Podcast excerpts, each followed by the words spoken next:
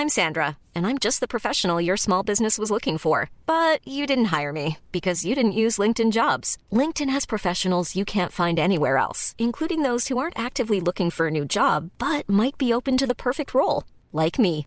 In a given month, over 70% of LinkedIn users don't visit other leading job sites. So if you're not looking on LinkedIn, you'll miss out on great candidates like Sandra. Start hiring professionals like a professional. Post your free job on linkedin.com/people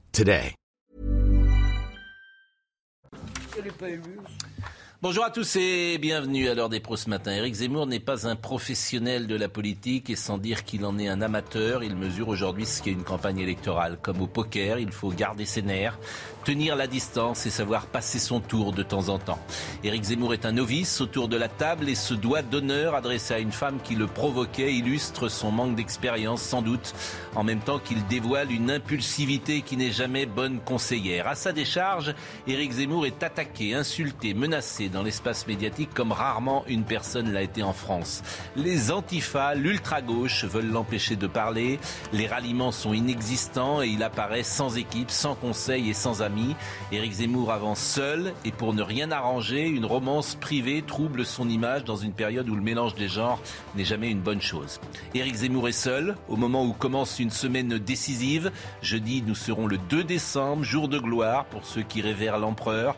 Le 2 décembre 1805, Napoléon Ier remportait une victoire à Austerlitz, immortalisant le nom de cette ville, aujourd'hui en République tchèque, devenue synonyme de soleil, de gloire ou de puissance. Éric Zemmour, candidat, ces prochaines heures. Ou faudra-t-il attendre jeudi? C'est finalement la seule question parce que candidat, il le sera. Bonjour Elisabeth Lévy. Bonjour Pascal. Bonjour Gauthier Lebret, vous euh, suivez euh, le candidat Zemmour et vous allez nous raconter ce qui s'est passé à Marseille parce que vraiment, il y a des choses qui se sont passées qui ne sont pas tolérables, disons-le, dans la ville de Marseille. Gérard Leclerc, bonjour. Et puis François-Olivier Gisbert qui va nous accompagner, qui va parler évidemment politique, mais qui parlera de son bouquin, euh, Le sursaut, histoire intime de la Ve République. Tout le monde dit que c'est formidable, à juste titre, parce que c'est un plaisir de lecture, et puis il y a beaucoup d'anecdotes, de, merveilleusement bien écrit.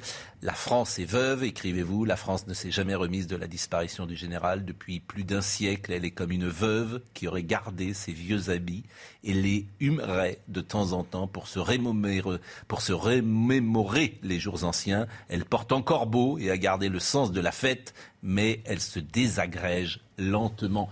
Et, c'est ce que disait Zemmour. Hein. Faites Ouais, attention. ça- ça me gêne pas de dire euh, de temps en temps, mais attendez. Le déclin, c'est- exactement ce que disait Non, mais enfin, y y on est en déclin, mais c'est, il suffit mais de c'est regarder plus un les déclin, désagrège. Mais attendez, l'économie chinoise va passer devant l'économie euh, américaine dans quelques années, Oui. d'ici Je me rappelle- cinq ans. Vous vous souvenez pas vous, vous regardez tout ça? Et Donc euh, il y a un déclin, mais c'est pas parce qu'il y a un déclin que c'est la fin du monde, que c'est la fin de la France. Bah, c'est pas la déclin, désagrège, c'est au-delà du déclin. Attendez, euh, euh, les zones de non-droit, tout ça, j'ai pas inventé tout ça. Attendez. C'est marrant, pas- je me rappelle une couverture du Point qui nous expliquait que c'était pas mieux avant et qui engueulait tous les gens qui étaient un peu déclignés sur les bords. Mais attendez, je dis pas que c'était mieux avant. Attends, non, mais attendez, c'est Bah donc, ridicule. Mais non, mais vous, Non, non, mais mais vous- faut se battre. Non, mais ayez du courage. J'ai du courage. Attendez, ayez du courage. Euh, je veux dire, euh, Attendez, c'est- vous dites précisément que c'est mieux avant. La attendez. France ne s'est jamais remise de la disparition du général depuis plus d'un siècle. Elle est comme une veuve, une veuve. Pardonnez-moi, une veuve, elle dira, elle dit que c'était Parce mieux avant. que- parce C'est- que- Ou alors, si elle est contente que son mari que- soit mort, c'est une drôle de veuve. Parce que nous avons la nostalgie du général, et d'ailleurs à juste titre, parce C'est qu'il vous qui prenait des décisions, parce qu'il prenait des décisions. Oui. Mais enfin, Ah, donc c'était mieux avant. Mais non, on peut pas. Enfin, ça, ce discours de vieux con, c'est pas possible. Moi, je veux dire. Le, le- mais non. Il vient de me traiter de vieux con. Hein. Enfin, c'est vous qui l'écrivez. Sinon, j'aurais dit ça au féminin. Je suis désolé. C'est vous qui l'écrivez, c'est pas moi. Mais attendez, mais j'écris pas que c'est la fin de la France. Ah, Pas se du désagrège. tout. Mais se désagrège. Mais on peut la reprendre en main. Ah Justement, bon c'est le sens de mon livre. Ah bah, Euh, oui. si, si on reprend les recettes du bien, général de Gaulle, si on reprend les recettes du général de Gaulle, il y a une méthode. Il y a une méthode. Eh bien, il manque de Gaulle, ouais. Bon. Oui, il manque quelqu'un qui prenne des décisions, qui sache déléguer, qui sache gouverner. Voilà. Je vous présente Gauthier Lebret. La France Ça est fait. Vous êtes journaliste depuis combien de temps? Oh là là, j'ose pas le dire. CFJ 50 ans, j'ai commencé euh, euh, mes premiers papiers, disons c'est en 1968, 69. Bon, euh, quand vous voyez un jeune... euh, Gauthier, vous êtes journaliste depuis combien de temps? Euh, fin 2000. Enfin, j'ai commencé mon premier stage, c'était fin 2017. Bon, quand vous voyez un jeune journaliste, vous lui dites qu'il a raison de faire ce métier? Oui, bien sûr. Mais je dis surtout un truc ne fais pas carrière. Avance, prends les décisions, tu t'en fous, tu avances. Ça veut dire quoi faire eh ben parce qu'il ne faut, pas, il faut, il faut pas être prudent dans ce métier, je pense. La, la, grande erreur peut-être de beaucoup de, de confrères, Donc faut faire de jeunes vous, aller à Jour au Figaro, le Nouvel Os, brouiller. Mais on s'en fout, c'est travailler, c'est faire des trucs, bosser comme des malades. Comme... Euh, voilà. Alors je dis aussi, oui, c'est vrai que... faut écrire des livres. Faut lire des livres. Parfois, faut en lire déjà. Sur le, point, euh, sur le plan de la vie privée, c'est parfois un peu compliqué parce que ah c'est bon vrai que c'est un peu comme le policier. Ah, ne lui dites pas ça. Ah, il... ça attendez. La campagne présidentielle, je vous C'est qu'on est, on est obligé de travailler à 150, 200, 300% et c'est vrai que ça, c'est parfois un peu compliqué. Sur oui, enfin, on ne travaille pas, vous le savez bien. Ah non, on est toujours en vacances, comme je dis. Enfin, oui, mais il y a des gens qui on traverse la vie avec tellement de plaisir. Enfin, ça me fait marrer parce que quand euh, on voit les films, c'est vrai, avec le, le, téléphone qui sonne la nuit à 3 h du matin, le flic est dérangé parce qu'il y a ceci, cela, on pourrait faire pareil avec les journalistes. Oui. Hein Enfin, quand on, quand on est patron, parce qu'il y a une grève à l'imprimerie ou quelque chose comme ça. Oui. Bon, en tout cas, c'est un jeune journaliste et, et euh, passage de témoin euh, entre. Euh, vous écrivez peut-être un jour des livres. Zemmour, ça m'intéresse. Zemmour, le doigt d'honneur. Vraiment, ça, il y, y, a beaucoup de choses à dire sur ce week-end. D'abord, ce, ce, ce doigt d'honneur qu'on va voir. Alors, d'abord, qui a pris la photo? C'est un journaliste de l'AFP. Alors c'est dans la voiture qui euh, emmène Éric Zemmour à la gare de Marseille pour rejoindre Paris. Donc c'est vraiment en fin de déplacement.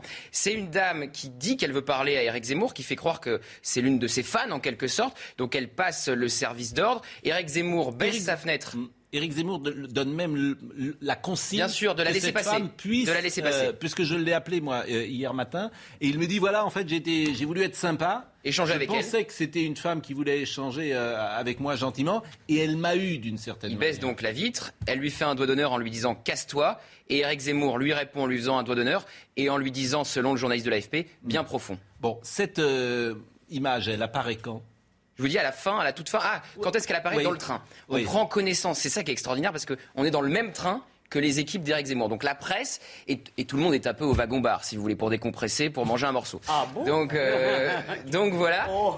Et donc là, un coup aussi. chacun. Euh, vous n'étiez pas en train de travailler? Oh, bah si, bien sûr, en train de préparer mes papiers pour le soir. Et donc là, chacun euh, reçoit eh bien, la photo euh, de ce doigt d'honneur qui apparaît sur tous les écrans de téléphone. Et donc là, il y a comme une sorte de conférence de presse qui euh, s'installe dans le wagon-bar. Olivier Hubeda, qui est l'un des consultants d'Éric Zemmour, qui lui, qui lui prépare ses euh, meetings, réunit la presse autour de lui pour expliquer ce qui s'est passé, ce que je viens de vous dire. Bon, c'est une photo de l'AFP. Hein. Absolument. Bon. Il y a un tweet d'Éric Zemmour qui va arriver pas tout de suite, qu'on va voir à l'instant qui est arrivé. Donc, euh, Madame, ce n'était pas le lieu d'un débat comme je les aime. Le temps m'était compté. J'ai donc usé du seul langage que vous et vos camarades Antifa comprenez immédiatement, le vôtre. Toutefois, vous imitez était fort inélégant. J'en conviens bien volontiers. Marine Le Pen a dit un mot d'ailleurs sur ce doigt d'honneur. J'ai entendu son équipe de campagne expliquer que c'était une réaction instinctive, mais mmh. je crois que quand on, est, euh, quand on a vocation à devenir président de la République, ou en tout cas qu'on souhaite l'être, euh, et il me semble que c'est son souhait. Euh, précisément, il faut être capable de sang-froid, de garder son calme, de, se, de maîtriser son instinct, puisque on parle d'instinct. C'est toujours difficile d'imaginer les conséquences politiques d'un geste comme celui-là. Est-ce que ça l'abîme Sans doute. Est-ce que ça l'abîme beaucoup Je ne sais pas. Et comment le public perçoit ça C'est difficile. C'est surtout la dernière image d'un week-end compliqué, en fait. Ça vient ponctuer un week-end très compliqué. Alors, on va revenir sur ce week-end compliqué, mais peut-être sur le doigt d'honneur. Moi, je trouve qu'on en fait quand même, si vous voulez, c'est vraiment, alors, je ne sais pas si le sage regarde la lune, mais alors toute la presse regarde ce doigt avec. Franchement, vous trouvez pas qu'on en fait un peu des caisses? Euh, Je trouve, moi, que le scandale, c'est qu'ils puissent pas parler quand ils se déplacent. Et on en parlera bien sûr, et, c'est assez scandaleux. Et je trouve les leçons de maintien, tout d'un coup, tout le monde est très à cheval sur les bonnes manières. Ces gens qui détruisent la langue française avec l'écriture inclusive, avec YAL, avec toutes ces âneries, vous voulez nous enquiquiner. mais oui, bah, tu vois pas le rapport, c'est les bonnes manières. non, mais, non, mais, non, mais franchement, franchement, je veux dire, je ne dis pas que c'est bien, lui-même l'a reconnu, mais, on peut comprendre que ces gens soient des êtres humains et pas des robots. Et chez Sarkozy, Sarkozy avait dit casse-toi pauvre con. Ça avait même, moi j'avais eu un peu de sympathie pour cette réponse parce qu'à un moment tu et, il était président, c'était pas bien. C'était pas bien, mais c'est pas bien, c'est pas bien. Je dis que c'est pas bien.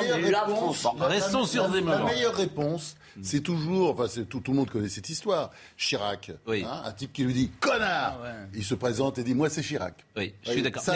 Non, mais en fait, la meilleure com, toujours et tout le temps, parce que ça nous arrive aussi, nous, d'être attaqués, c'est la devise de la reine d'Angleterre. Mais c'est pas toujours facile à mettre en place. La devise de la reine d'Angleterre. Never explain, never, complain.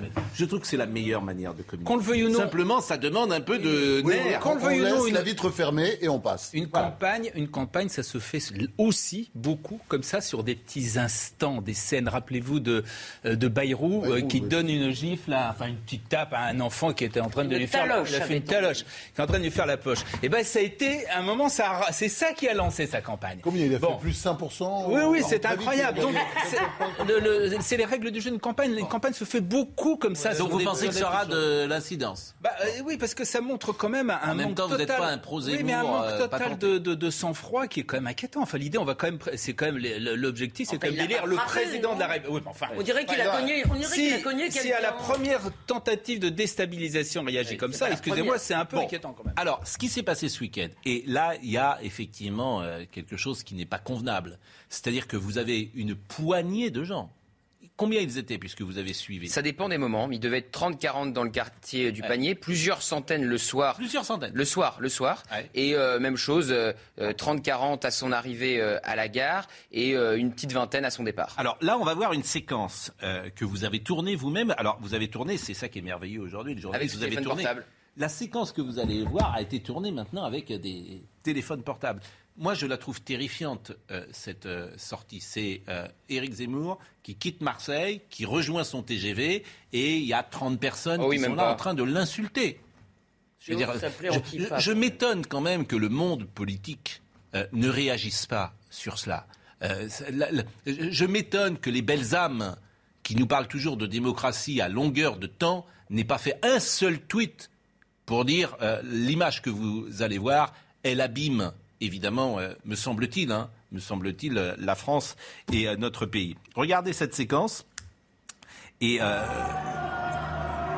voilà, donc, vous voyez, il est donc c'est la gare Saint-Charles. Absolument, Marseille. Il faut dire qu'il n'était pas descendu à la gare Saint-Charles, mais à la gare d'Aix-en-Provence pour éviter le comité d'accueil à l'aller. Et donc là, au retour, il, repart depuis Marseille.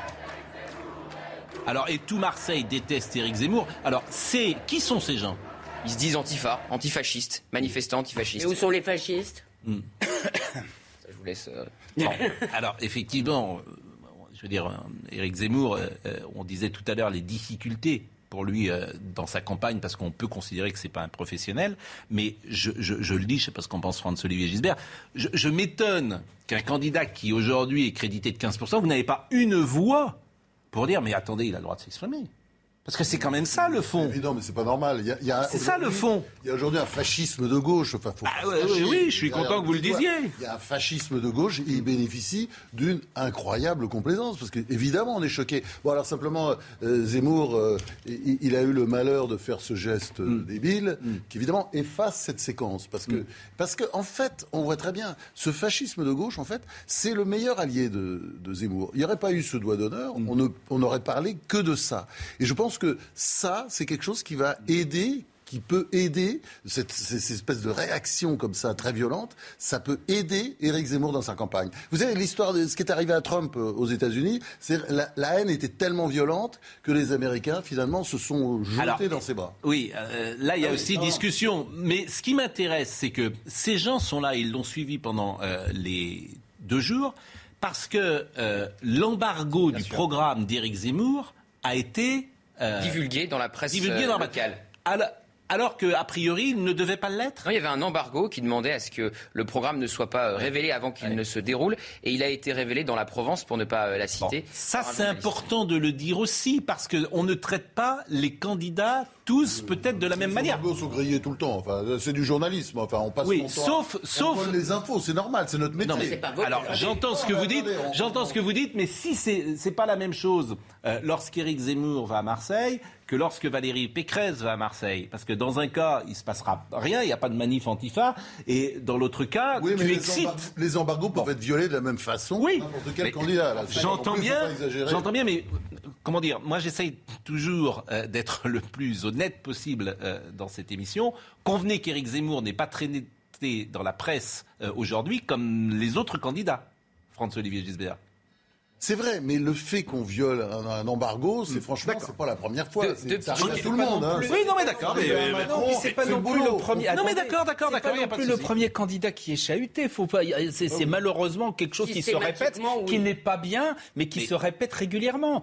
Et moi, ce que je retiens davantage de cette de cette journée, cette déambulation à Marseille, c'est que malheureusement, il n'a rencontré personne. Il y avait personne. Mais personne n'est venu le soutenir. vous avez pas. Ça, c'est ça, c'est inquiétant pour lui. Cher ami, c'est ce que j'ai dit tout à l'heure. J'ai dit euh, qu'il est euh, aujourd'hui euh, sans amis, sans conseil, sans soutien et qu'il est tout seul.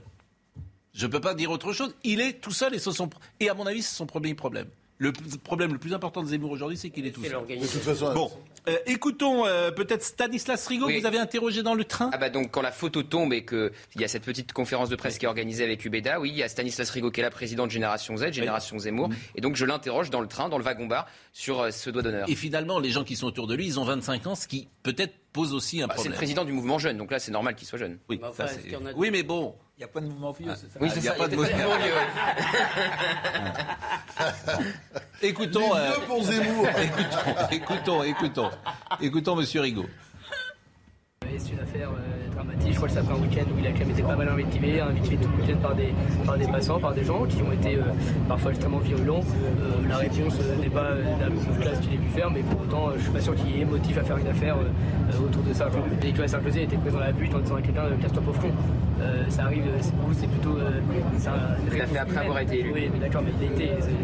Ça n'a pas désacralisé tout son mandat. Enfin, c'est pas ça qui a désacralisé son mandat en tout cas. Dans les réactions à gauche qui m'intéressent, Jean-Luc Mélenchon a dit le geste de Zemmour n'est pas le plus terrifiant. Le plus terrifiant, dit-il, c'est qu'ils disent de Marseille voilà ce que nous ne voulons pas être.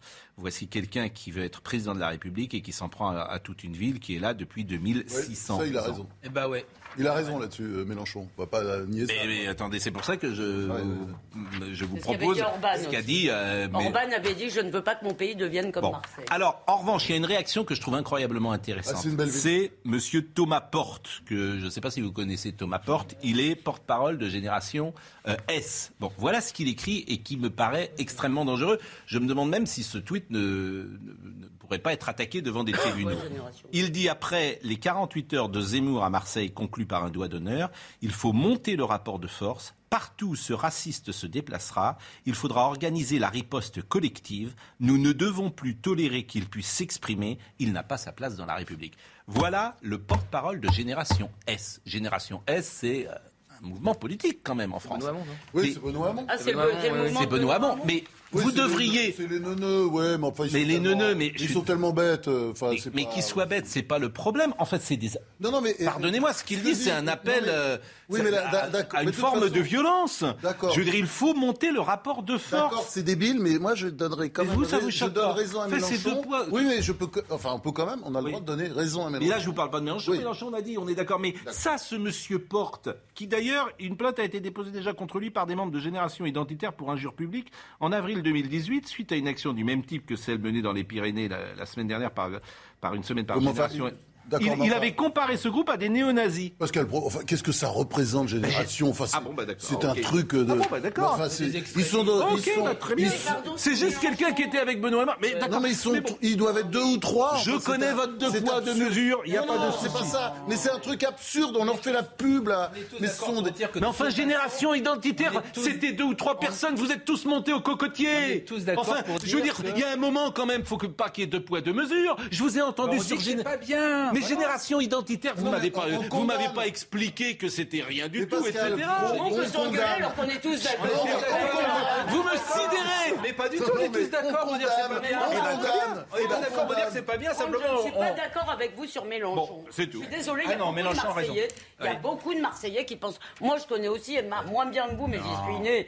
Et je signale que vous êtes fait attaquer, vous, sur un plateau de télévision. Pas par une Marseillaise. Par quelqu'un qui vous a reproché. Par une Parisienne Qui vous a dit que vous étiez raciste. Bah oui, parce que je disais que euh, j'entendais euh, pas beaucoup parler français sur la Canebière. Bah oui, c'est vrai. Et elle, vrai, vous a dit, et elle vous a dit cette Tout le monde m'a soutenu, tout le monde m'a soutenu. Et à juste titre. Et à juste titre, oui. Parce qu'elle vous a dit, je ne sais pas où vous placez. Euh, euh, idéologiquement euh, désormais euh, François-Olivier Gisbert. C'est ce qu'elle a dit. On va la citer d'ailleurs.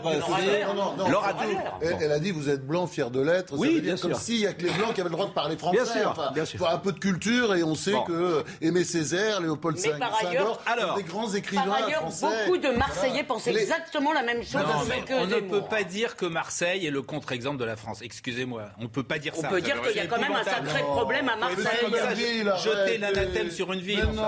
Arrêtez avec vos sentiments. On a quand même le droit de dire que la situation Mais à on est Marseille. heureux à Marseille. Bon, Il y a écoute, plein de gens qui sont heureux à Franck, ça ne Marseille. veut rien dire cette phrase. Il y a plein de gens qui disent que Marseille, ça ne va pas du tout. Je t'en Marseille- cite des caisses. Monsieur, ça Je veux va dire, pas en France ça en général, là. faut arrêter. Il y a les problèmes de Donc Marseille. on n'a pas le droit ça. de dire qu'à Marseille, il y a un certain nombre de problèmes. les- les- Le président de la République est Mais on allé a- pour rien. on a le droit de dire qu'il y a des problèmes à Marseille, on n'a pas le droit de dire que Marseille, c'est le contre-exemple de la France. Enfin, c'est effrayant. Mais il a pas contre-exemple. il. On est encore dans un pays libre. Il a dit qu'il faut que la France ne devienne surtout pas comme Marseille. Bon, bon, Ah, c'est bon, pas la même chose.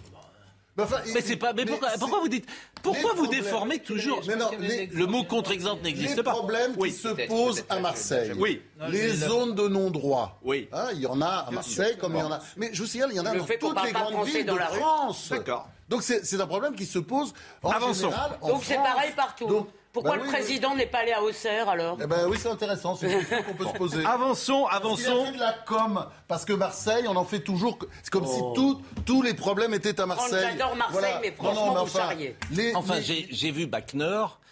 Euh, c'est pas toutes les villes de France, si vous me permettez. Euh, oui, bah enfin, on peut aller voir. vous me permettez. Voilà.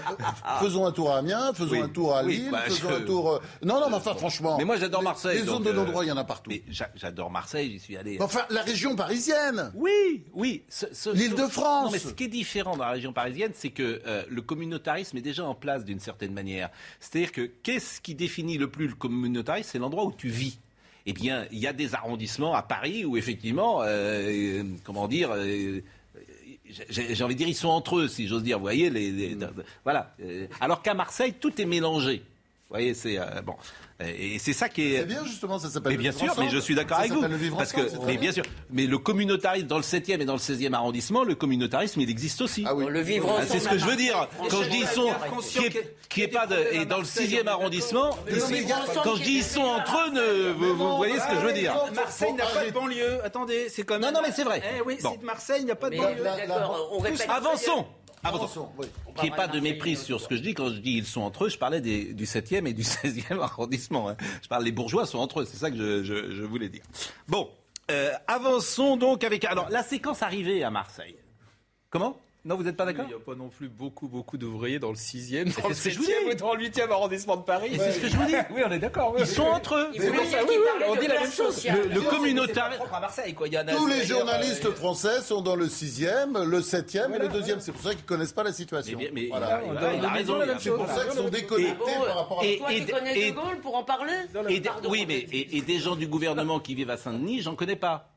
Voilà. Faut, faut pas raconter de salade. Bon, l'arrivée à Marseille. Voyons cette euh, séquence parce que donc vous disiez qu'il est, il Il est, est descendu à Aix-en-Provence. Oui. C'est la deuxième fois qu'il fait ça. Il a fait exactement pareil à, à Genève pour éviter aussi un comité d'accueil. Il descend désormais une station avant sa ville de destination. Bon, alors, Mais il n'était pas là. alors ce que disait euh, Gérard était juste, c'est-à-dire qu'il s'est baladé dans le panier. En fait, il devait rencontrer plein de gens. Ah, le but c'était de rencontrer, ça ça devait être un un grand échec total. euh, au contact du peuple français, du peuple marseillais. Oui. Il devait rencontrer des commerçants et des habitants. Il n'a rencontré strictement personne. Mais là, c'est la- parce que, disons les choses, c'est de l'amateurisme complet, c'est-à-dire qu'il n'y a personne pour organiser euh, sa Il n'y avait pas de campagne. repérage. Il n'y a pas eu de repérage. Ils ont fait confiance à une ancienne élue RN qui, euh, depuis, a rejoint Éric Zemmour. Oui. Et Éric Zemmour, lui-même, à la sortie d'un rendez-vous avec des policiers le soir, nous a confessé hors caméra bah, que la séquence n'était pas très réussie. Oui, mais c'est parce que c'est. Il n'y voilà, a pas eu de repérage. l'amateurisme. Et là, je dis tout à l'heure, j'ai ouvert en disant, euh, c'est pas un professionnel de la politique. Euh, la politique, c'est un métier. Et Éric Zemmour, c'est pas la même chose de venir sur ça. un. C'était pas organisé, et Ouais. puis il faut le dire aussi, c'était un vrai jeu de cache-cache avec les antifas et les manifestants qui l'ont suivi pendant les 15 minutes euh, pendant lesquelles il était dans le quartier du panier. Ouais, J'étais tout à fait d'accord avec cet édito, l'édito de Pascal Pro. Euh, y a, le gros problème de Zemmour, c'est ça. C'est-à-dire qu'il a cru en sa bonne étoile. C'est un polémiste. Euh, il, avait une émission euh, qui marchait très bien. Il a pensé qu'à partir de là, il pouvait construire quelque chose politiquement. S'il avait été, comment dire, malin, qu'est-ce qu'il aurait fait? Ou entouré. Ou entouré. Non, mais même Non, mais il malin. pensait par exemple que Philippe si de Villiers viendrait. Philippe de Villiers, Mais non, mais c'est un drame pour attendez, c'est- oui, mais attendez, c'est le, le vrai problème, c'est quoi? C'est que quand on vient de l'extérieur, on essaie de prendre un parti. Enfin, c'est le B à bas. Euh, Trump, c'est ce qu'il a fait. Euh, C'était un ancien démocrate qui, filait, qui, qui- qui était le, comment le financier des Clinton depuis des années. Allez, pas, il, il- il fait l'OPA sur le Parti républicain. Alors là, qu'est-ce que- qu'est-ce qu'il pouvait faire? Moi, ce que je pensais qu'il ferait à un moment donné, c'est de dire au, au début de la séquence, bon, c'est vrai, comme polémiste, j'ai raconté beaucoup de conneries, les trucs sur les Juifs et Pétain, enfin bon, c'est du passé, je suis désolé. De toute façon, j'ai toujours été républicain. J'ai toujours voté républicain. Et il serait allé Oui, se présenter aux primaires où il aurait peut-être. Pu- mais et là, je ils ont vous fait dire, une clause anti-Zemmour. euh, mais non, mais attendez, tout ça, non, mais attendez, la clause anti-Zemmour, c'était avant. C'est-à-dire que si, tout de suite, dès le départ, oui, il s'était Donc sa stratégie a été Oui, mauvaise. mais parce que dès le départ, il fallait qu'il essaie de prendre un parti, Mm. un, un petit parti ou un grand parti, et qu'il ait au moins deux, trois anciens ministres derrière lui. Il en sera. Quand, euh, quand, quand il faisait ses discours. Vous voyez ce que je veux Et dire? aujourd'hui, il C'est est très important. Alors, et, on et va quand marquer. on est seul, on n'y arrive pas. Il lancera son parti d'ailleurs. Ah, quand, oui, mais Dimanche au Zénith. Si vous me permettez, la règle, c'est qu'il n'y a pas de règle. Emmanuel Macron. Oui, ça c'est vrai, remarquez. Ah, Oui, mais enfin, il y avait des Macron, il ministres avait le derrière. PS quand même. Il y avait des ministres derrière. Il avait le PS, surtout il a pris le PS pour faire sa campagne. C'est quand même. euh, je veux dire, en grande partie, c'est des gens du PS qui ont fait les l'en C'est- assez comique. D'ailleurs, euh, Macron, il avait les frondeurs. Hein, Richard Ferrand, des gens comme ça. Enfin, des gens qui étaient, qui étaient à la gauche du Parti Socialiste. On drôle. marque une pause. Euh, vous allez rester avec nous, mais vous allez aller euh, dans la cage. Malheureusement. Malheureusement, parce que Jean Messia, j'ai déjà décalé Jean Messia de 25 minutes. Il y avait déjà de l'ambiance sans Jean Messia, il va y en avoir encore plus Il avec. devait alors. être là à 9h et euh, je lui ai dit non, à 9h30, donc vous allez monter, euh, parce qu'on ne peut pas être plus de 4 autour de la table pour des raisons sanitaires, donc vous allez aller dans ce que nous appelons dans notre jargon le point rédac, mais qui est en fait la cage. Euh, et, et on va continuer effectivement à parler d'Éric Zemmour. Euh, Il y a deux gros sujets aujourd'hui, c'est Zemmour et Omicron. Hein Omicron ou Omicron d'ailleurs Omicron, je crois. Omicron. Omicron. Voilà, Omicron. Donc, euh, ce qui euh, souligne la brillante analyse que je fais depuis deux ans, trois ans, c'est-à-dire quand c'est fini, ça recommence, et après le variant Delta, il y aura le variant Omicron, et puis après le variant Gérard Leclerc, et puis le variant Elisabeth Lévy, et puis, et puis c'est sans fin. Donc, tant que tu n'auras pas changé de stratégie, c'est sans fin. Je vous le dis à chaque fois, mais bon, euh, manifestement. Je ne suis pas écouté. Mais- Je le regrette. Pascal, il doit y avoir Je le assez de lettres dans l'alphabet grec. Tiens, d'ailleurs, d'ailleurs, euh, la photo du général, là, euh, c'est conférence de presse de quand? Ah, je sais pas. Ah, vous savez pas? Non, non, je, Je sais demandais, pas. mais- euh, mais- Je me demandais si c'était celle de 58, la fameuse. Pourquoi voulez-vous qu'à Ah oui, qu'à 67 ans, 60 ans, je je commence. une carrière de dictateur. Les libertés fondamentales, je les ai rétablies. Bon, Oui, oui, oui. je me demandais si c'était pas là, mais bon. Euh, en tout cas, c'est alors et puis c'est chez Gallimard quand même. Ça Ah oui, c'est chez Gallimard, Voilà, oui, donc là, L'éditeur c'est bon. historique de France. bien sûr. Alors la pause. À tout La de cage. suite, la cage, Jean Messia. Ça va ensemble. Jean Messia nous a rejoint et il est toujours le président de l'Institut Apollon. où Vous êtes euh, à la fois président mais seul. C'est euh, dans votre qui le institut. Il y a combien de personnes dans l'Institut Apollon? Nous avons à peu près 3000 Ah, donateurs même, C'est bien. Et euh, donc euh, membres cotisants et environ 15 000 euh, adhérents. Mais je trouve que c'est un joli nom, l'Institut Apollon. Et puis euh, nous avons d'Apollon surtout. président d'Apollon, c'est bien. C'est un peu trop modeste, je trouve. C'est- le seule chose, la seule remarque que je peux faire. C'est un peu trop modeste. C'est révéla- c'est révélateur de mon humilité naturelle. Mais bien sûr. Alors, il est dans la cage avec nous, c'est euh, Gauthier Lebret, euh, qui a suivi euh, Éric Zemmour. Et puis, euh, Franz-Olivier Gisbert, on va continuer évidemment à parler euh, d'Éric Zemmour. Mais euh, je rappelle que vous publiez Histoire de la Sainte- int- intime de la Ve République, le sursaut. Vous me faites vraiment marrer tout ça avec De Gaulle. Vous étiez le pire des opposants à l'époque parce que vous aviez 18 ans. Vous le traitiez de fasciste, vous le traitiez de tous les noms. Et aujourd'hui, c'est. euh, je veux dire, non, mais c'est vrai, il faut être mort en France. Non, mais vous, vous, vous, vous m'amusez doucement avec euh, De Gaulle. D'abord, je, je suis désolé. Ah, je sais Euh, pas. J'avais, euh, j'avais. Vous avez dû défiler dans la rue, si ça se trouve, en disant de. Je collais des affiches pour, pour Mitterrand quand Oui. j'étais jeune avec ma Oui. mère. Ce qui est vrai, c'est que j'ai eu ma période OAS pour emmerder mon père. Bah oui. Bah Ah, vous avez été OAS? dans le livre. Oui, oui, mais- Oui. Bien sûr, j'étais à, à, à 13 ans, ou 12, Oui. 13 ans. Oui. J'étais Ah le dites, oui, euh. D'ailleurs, je me suis mis en deuil quand, quand, euh, quand le, le jour où Salon a été arrêté. Vous voyez Oui. Donc j'étais vraiment dans cette. Et puis c'est vrai que j'étais anti-gaulliste. Non, non, mais j'étais anti-gaulliste. À 13 ans. J'étais pas que vous êtes courageux de dire ça. Bien sûr, parce que franchement, je sais, bien sûr. Je veux dire, le général Salange dit c'est le putsch d'Alger. Hein, c'est 62. Salange, Chal, Jouot et Zélé. J'étais anti-gaulliste. Chef de anti-gaulliste de gauche, puisque je connais les affiches pour Mitterrand. Ah mais mais euh, euh, j'ai eu une espèce de révélation en 1970 à sa mort. Euh, j'étais ému comme plein de gens.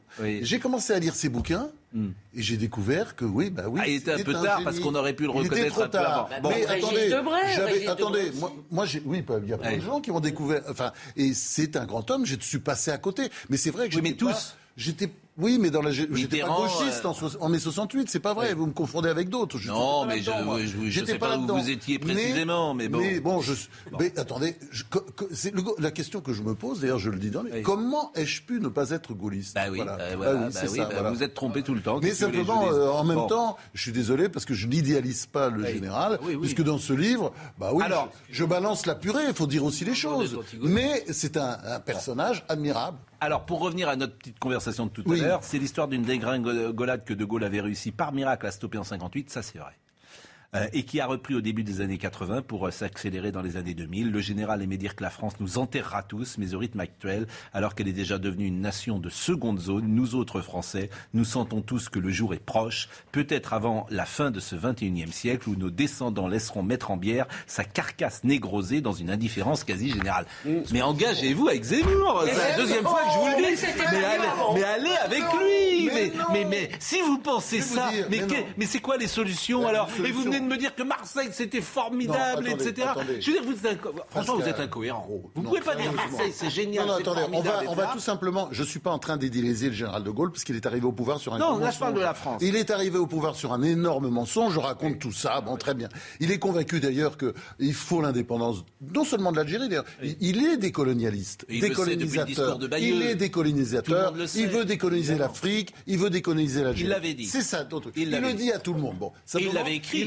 Euh, non, mais il essaye de faire croire qu'il est pour l'Algérie française. Hmm. Hein et puis, il, était, il, arrive au pouvoir sur ce gros mensonge, c'est-à-dire que ah. tous les partisans de l'Algérie française, à commencer par l'armée, le poussent au pouvoir hmm. pour garder l'Algérie française. Et immédiatement, il commence évidemment à scier la branche parce qu'il est pour l'indépendance. Et si vous voulez, ce qui est extraordinaire, c'est pour ça que ce, euh, euh, je comprends très bien vos questions, le sens de vos questions, mais si vous avez bien le livre, et vous le savez très bien, 1950, ce qui est extraordinaire avec 1958, euh, aujourd'hui, il y a beaucoup de gens qui pensent qu'on est en 1958. Mm. Comment c'est, la situation en 1958, c'est quoi? Vous savez très bien. Euh, on est au bord de la guerre civile, mm. mais absolument au bord de la guerre civile. On est tout près. Euh, les militaires sont en train d'organiser des opérations, l'opération résurrection, arriver sur Paris. Enfin, les militaires qui sont à Alger à ce moment-là.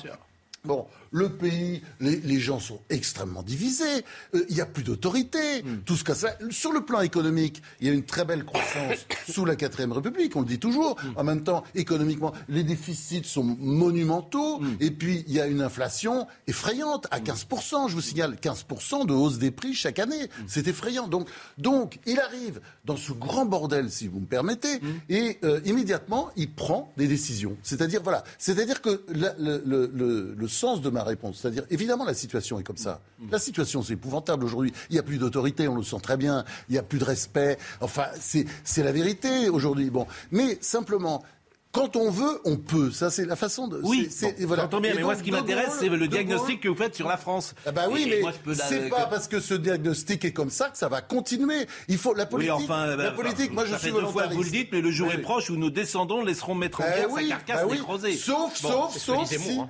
sauf si on ne prend pas des décisions. Moi, c'est ma différence avec que vous êtes euh, un peu en même temps hein, du journaliste, parce qu'il y a ce que vous écrivez qui est très dur, et puis là, vous atténuez un peu. Ne mettez pas en contradiction, parce que moi, j'assume tout à fait ça. C'est pas ça le souci. Bah, c'est que je crois. Mais pourquoi c'était pas mieux avant Mais non, parce que le grand problème que nous avons aujourd'hui. Vous dites qu'il n'y a plus de respect. Il y a non, non, mais, moi je partage votre analyse en plus. Mais oui, mais attendez, cette analyse-là, mais c'est pas parce que c'est fait C'est pas parce que c'est comme ça que ça va continuer. Qu'est-ce qu'on fait Mais non, ben, qui incarne un renouveau Il faut prendre les décisions. Lesquelles eh ben, je sais pas, ça va peut-être Ah, se décider je parce que là. Ah oui, c'est- c'est pas on parle de la campagne. Je sais pas. C'est pas un homme politique, c'est un écrivain, on parle un de la journaliste. campagne présidentielle aujourd'hui. Et vous avez un Hein avis, vous Mais allez cette voter. campagne présidentielle aujourd'hui. vous Qui savez- incarne ça? Bah attendez, moi je sais pas, vous allez pas m'obliger parce que je ne vois personne et je vais voter. Simplement, à un moment donné, ça va venir et peut-être que ce sera dans 5 ans, peut-être que ce Ouais, sera dans enfin, 10 ans. Mais France- attendez, l'histoire de mais France, 58, pardon, pardon. Je veux dire, mais l'histoire de trouve- 58 Avançons sur Zemmour. montre quand on D'accord, veut mais que quand ce on que veut, vous dites, ce que vous dites sur ce qui est en train de se passer est quand même plus convaincant que,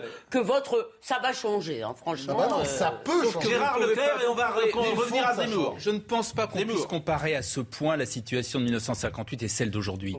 Bah, parce que c'est pas du tout pareil. C'est Comme l'a dit bonne tout à fait justement François Olivier. Tout à- en 1958, excusez-moi, on était effectivement au bord de la guerre civile parce qu'il y avait ce problème notamment d'Algérie.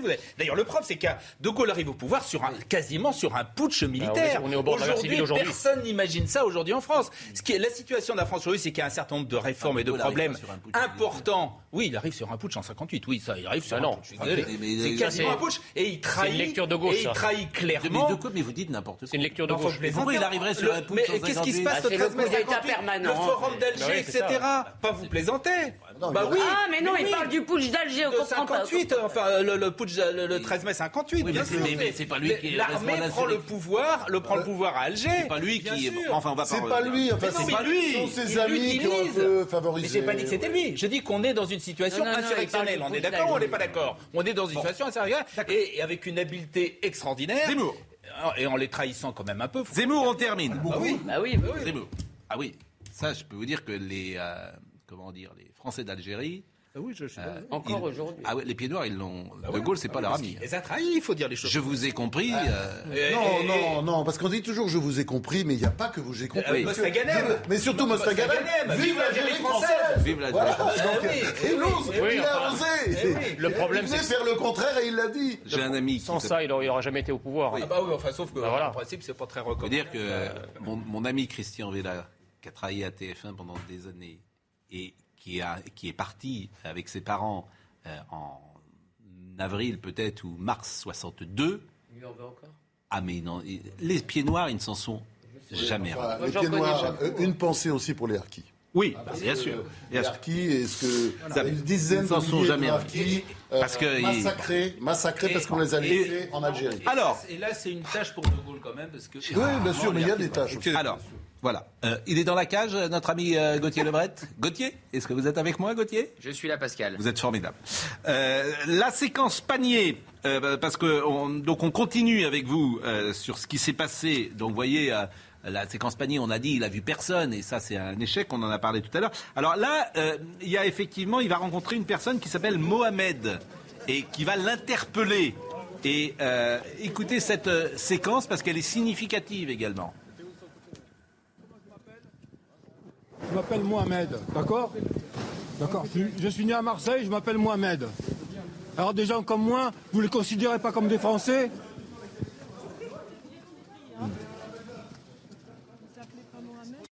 Bon, il n'a pas répondu, euh, mais je comprends euh, ce monsieur qui s'appelle Mohamed. Je comprends euh, ce qu'il veut dire, même si Eric Zemmour n'a pas dit que les Mohamed n'étaient pas français, bien sûr, mais je comprends comment le message peut être reçu. Oui, mais alors justement, Alain Finkielkraut a plaidé l'autre jour en disant il faut, il faut la vérité sur Zemmour. Il faut arrêter de dire qu'il était qu'il est pétainiste. C'est pas vrai qu'il est pétainiste. Non, c'est pas vrai. Non, il est pas. réhabilite pas Pétain. Il faut arrêter de dire qu'il veut virer tous les non, il gens, obliger les euh. gens, obliger les gens à changer de prénom. On a quand mais- même le droit, pardon Franck, on a quand même le droit. Si vous voulez, on peut critiquer ce qu'il dit, mais il faut que ce soit ce qu'il dit vraiment. Oui. Or, ce monsieur a été quand même intoxiqué Hmm. par toutes les manips qui ont autour de ses propos qui sont systématiquement déformés. Mais Elisabeth, pourquoi il répond Systématiquement. pas à ce Mohamed, à ce monsieur Mohamed, en disant Bah oui, vous êtes français, et voilà.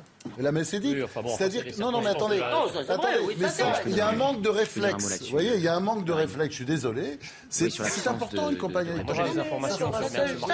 Ça, j'entends, mais, euh, mais Jean Messia a des informations sur Marseille, nous dit-il. Et faites attention parce que euh, Gauthier Lebret vous écoute et il est susceptible euh, Ah bah, de contredire. je vais parler sous son contrôle puisque lui, il y était. Moi, j'ai- des témoignages de, de- de- de gens enfin, qui sont dans l'équipe qui m'ont envoyé des messages reçus par les commerçants. Euh, en fait, la visite euh, d'Éric Zemmour à Marseille, elle devait se faire de manière absolument normale. Il devait rencontrer des gens, sauf qu'il y a eu énormément d'intimidation en aval de la visite, notamment un commerçant là, qui envoie Bonjour monsieur, la visite d'un journaliste hier auprès des commerçants annonçant votre venue. Donc il écrit euh, à l'organisateur Votre venue dans le quartier a attisé une certaine haine. À mon grand regret et suite à des menaces à mon encontre et mon commerce, je suis obligé de renoncer au plaisir que j'aurais eu à échanger avec vous. Et ça, c'est un commerçant qui envoie ça à l'équipe, et c'est pas le seul, j'en ai des plein des comme ça. Donc si vous voulez présenter la, superficie épidermique de la visite comme, étant, comme ayant été un échec, moi je veux bien, mais il faut aussi, pour faire un peu un travail sérieux, voir ce qui s'est passé en amont, à la fois les menaces des antifas, euh, la déambulation des journalistes qui préparent le terrain, qui, donc euh, intimident d'une certaine façon euh, les gens que... que Jean j'ai compris, mais vous êtes mais euh, l'équipe, euh, et c'est ce que nous disait tout à l'heure euh, Gauthier Lebret, l'équipe de Zemmour dit elle-même que c'était pas organisé, c'était de l'amateurisme.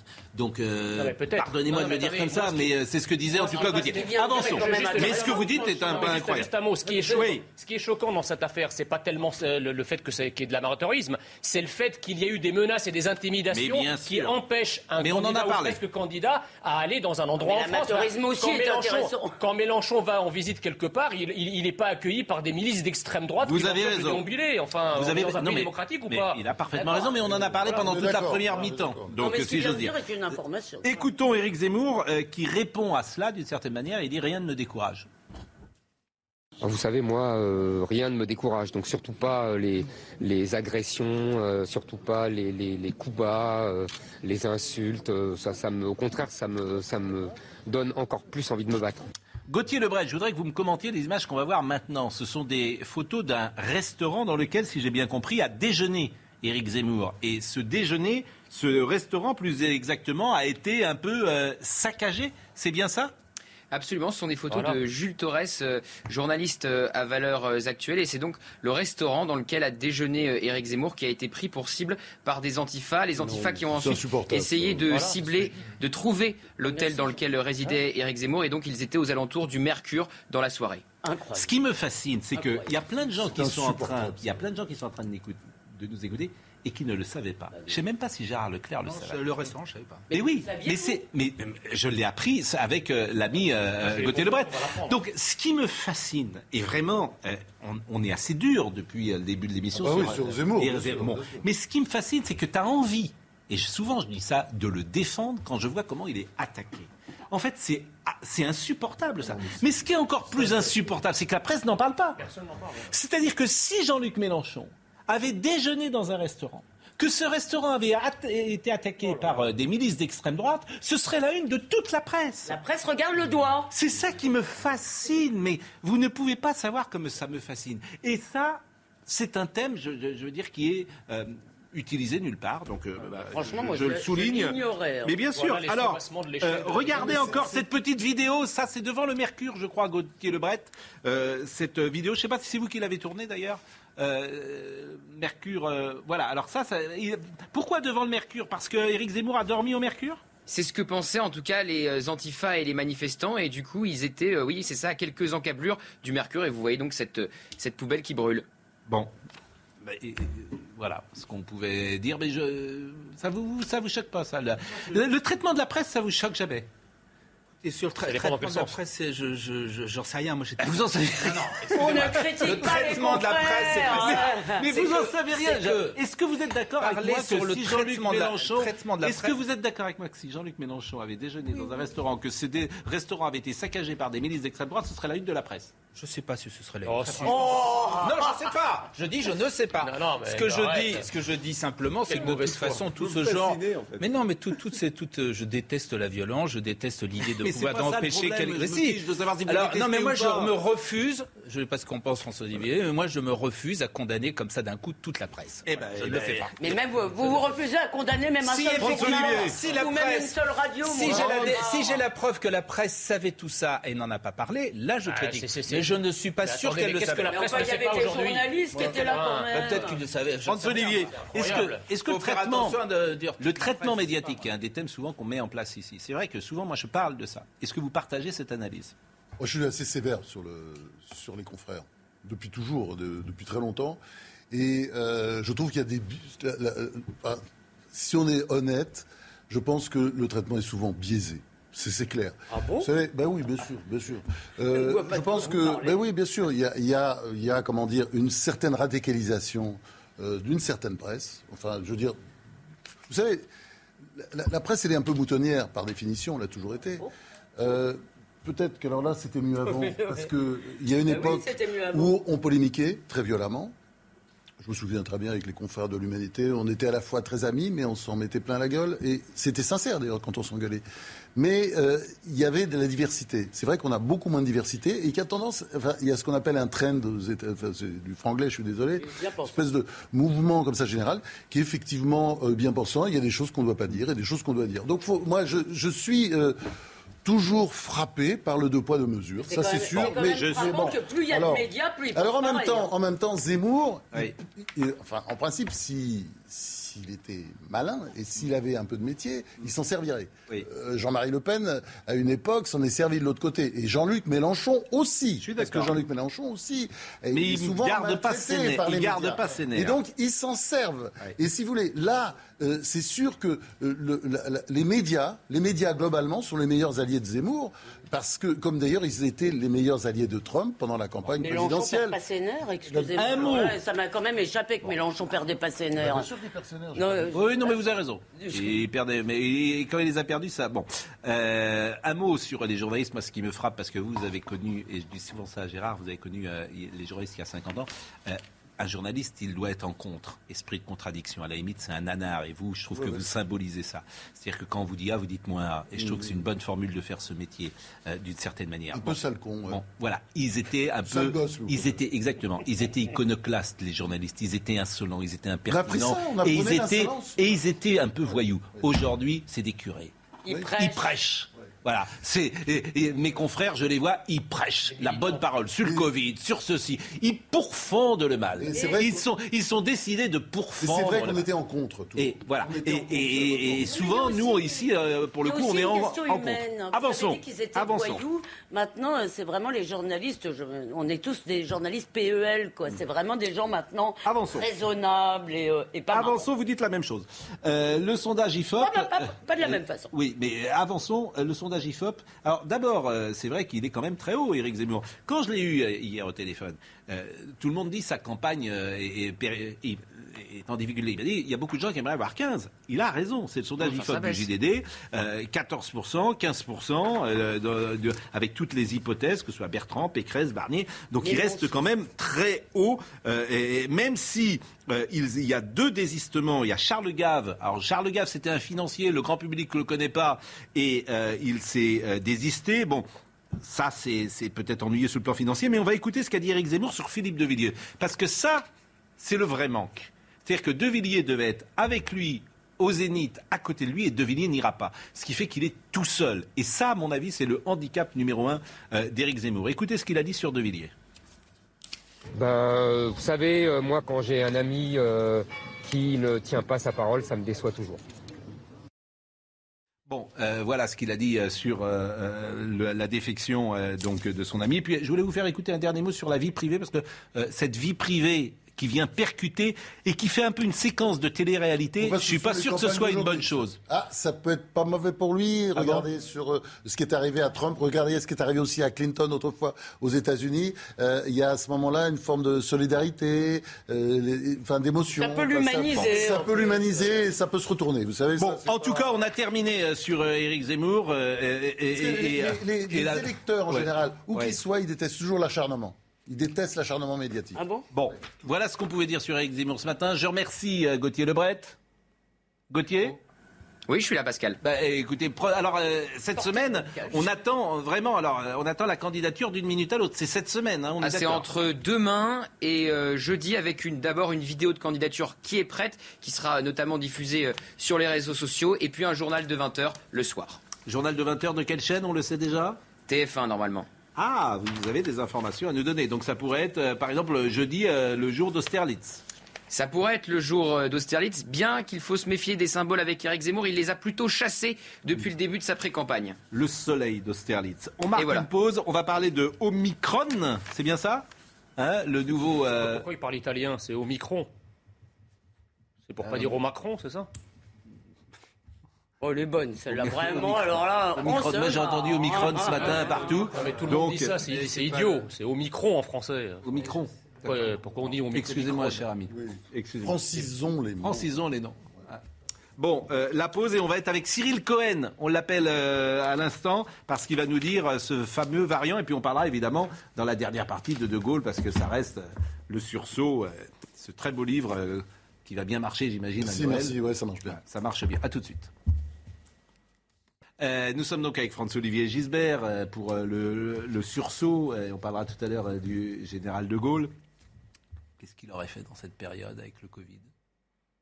Ça le ferait rire, le Covid, lui, qui était. Euh, en 40, le péril était un peu euh, plus important. Qu'est-ce qu'il aurait fait? Il aurait fait ce qu'il il, a toujours fait. En fait, il déléguait énormément. Il y a un mec, il lui disait Allez, occupez-vous. Et puis euh, après, il aurait assumé. Hmm. Parce qu'il assumait derrière. Hmm. Donc, mais regardez le Covid, en fait, c'était une catastrophe la première en 2020.